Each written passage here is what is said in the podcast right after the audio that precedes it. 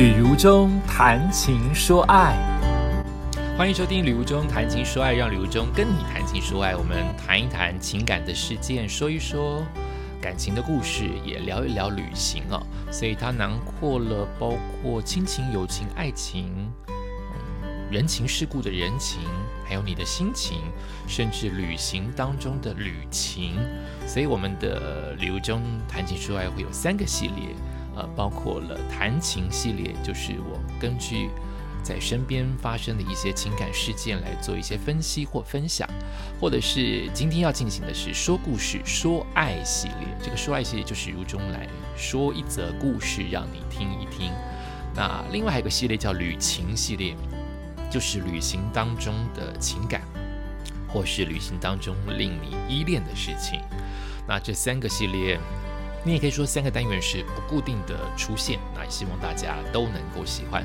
如果你对于节目有任何的意见，或者是对如中有任何的想要有所互动的话，你可以上如中的 FB 或 IG，都是旅如中关键字，你找得到我留言，我都会看得到。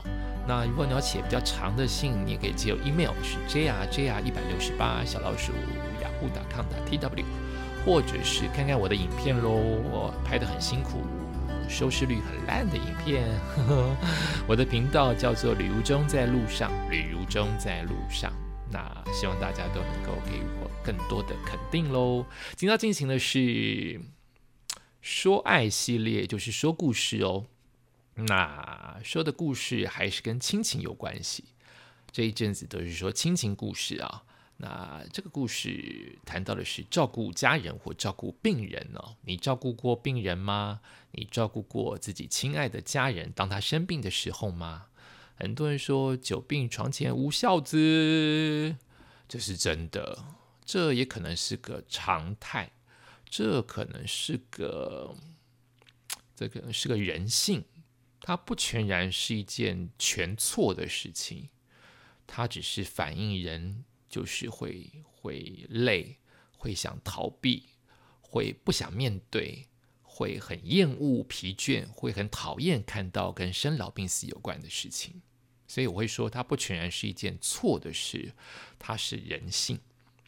那照顾家人、照顾自己生病的病人，你可能知道，就是我照顾过我的爸爸。那近几年妈妈身体有不好的时刻。那我也有奉献一点点的心力。那当时在照顾爸爸的时候，诶，还年轻。那当时的社会跟媒体也不发达。我的意思是，也许有一些医学的常识跟知识在当年不被重视，所以我们不晓得。也就是说，当时我只知道照顾病人，不知道照顾者。因为被照顾者是我爸嘛，他生病了，没有想到我照顾一个被照顾者久了，我照顾一个病人久了，我也生病了。我可能是身体上的生病，疲累啊，没睡好啊，也可能是心理上的疾病，焦虑呀、烦躁啊、压力呀，无人可倾吐啊。当时太年轻，资讯又不够发达，所以我真的在家里照顾也没有那么照顾了，比较是。陪伴比较是生活在一起这样子，那那些病痛跟那些压力，我都没有感受到。是我后来爸爸走了，上了节目，我才知道这些压力造成的影响。不然当时我就是生活，没有太大的感觉，没有跟任何人提起。所以包括我的公司，包括我的朋友。零没有任何人知道，甚至我的亲戚也许也一知半解。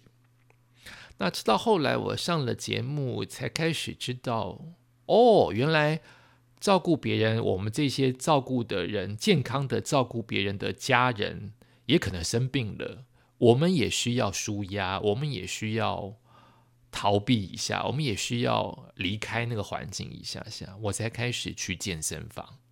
你看，已经这么后面了，十五年之后才知道，也许十七年之后，我爸十五年生病嘛，也许是他走后两年，我才知道，哦才开始上节目谈嘛，不然都没有机会谈。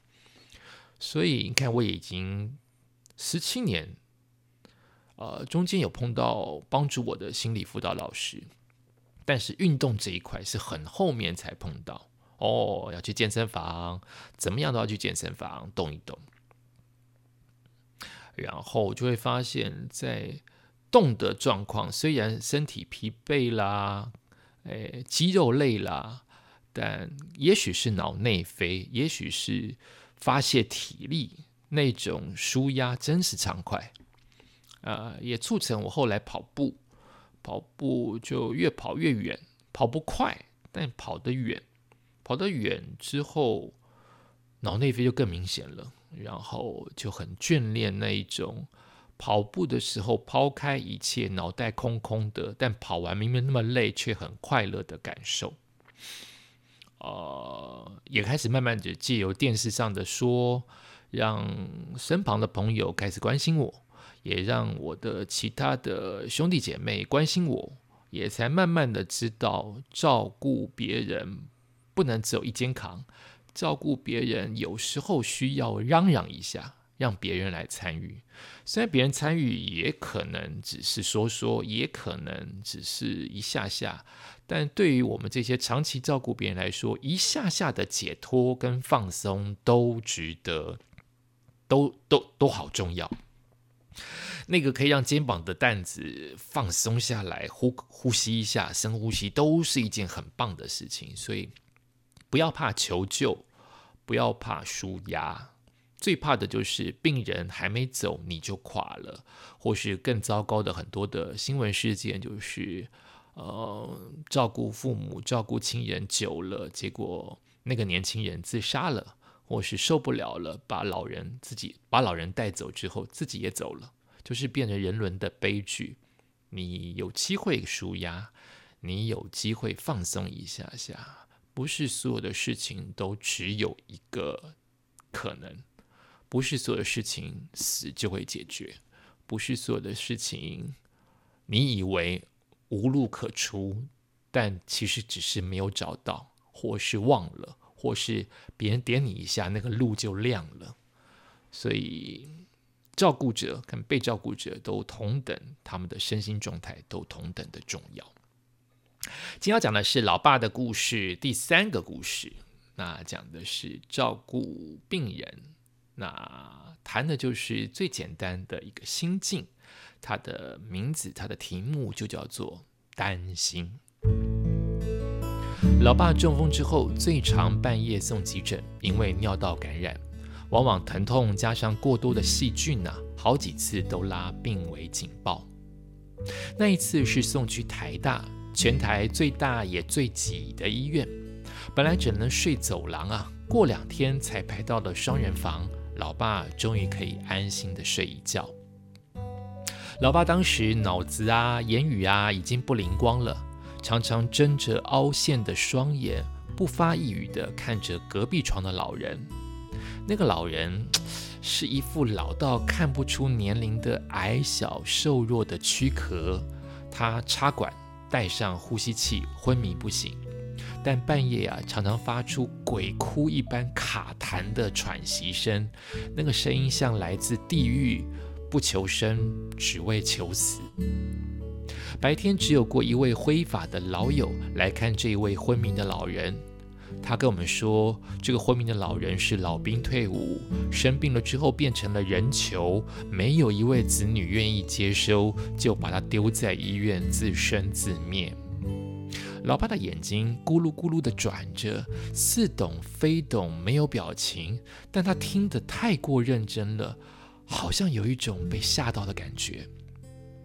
然后那个老友啊，就是那个昏迷不醒的那个来看他的那个老友，忽然拉开嗓门，对着病床那一位昏迷不醒的老人就叫着说：“要可能是怕听不到嘛，因为他昏迷不醒嘛，他所以他声音变得很大声的说：‘我来看你了哦，你好不好啊？很不舒服是吧？哦。’”别担心，放下一切吧。我也不知能再看你几次，先跟你说再见啊！睡吧啊！我回去了。”这个老友啊，用力的把话灌进了昏迷老人的耳朵，不太像话家常，哎，很像诀别。因为他们两个加起来也快一百五十岁了，这所谓的未知和明天不晓得谁会先到，所以早一点说再见，也许放心一些。中风啊，让我的老爸情绪错乱，他有时候哭可能代表的是笑，笑代表的是哭。所以，当这位挥法的友人离开的时候，他向我的老爸点头致意。老爸连看都没有看他，老爸已经沉浸在自己不知道哪个时空里了。我当时就深深的感受到生子无用，对我也是儿子，我却能够看到旁边的老人的被变成人球的这件事情，我也能够体会，生孩子生儿子一点用处都没有。虽然此刻是有我这个有用的儿子在照顾老爸，但其实我没有信心未来也能够生一个愿意照顾我的子女。可能那个时候便对于成家的意义产生了质疑，所以到现在我还单身。当年我还年轻，半夜就在座椅睡下了，隔壁那个昏迷不醒的老人持续发出低沉愤怒的卡痰呜咽。这将会是一个难眠的夜晚。然后我发现老爸在哭，老爸哭一哭，嘴嘟起来，设法想把那个眼泪给止住，反而变成一张很滑稽、很荒谬的丑角的脸。这张脸这样子陪伴我十五年，虽然我永远不明白他的泪到底是为了哪一件事、哪个情绪。说不定是笑哦，笑。昨天还是个小娃儿，睡在故乡，睡在大陆爷爷奶奶的身边。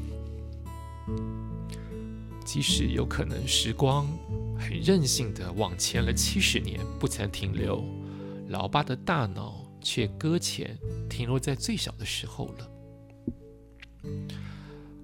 我很舍不得眼前流泪的老爸，我只是拍拍他说。睡吧别担心。你儿子我会陪。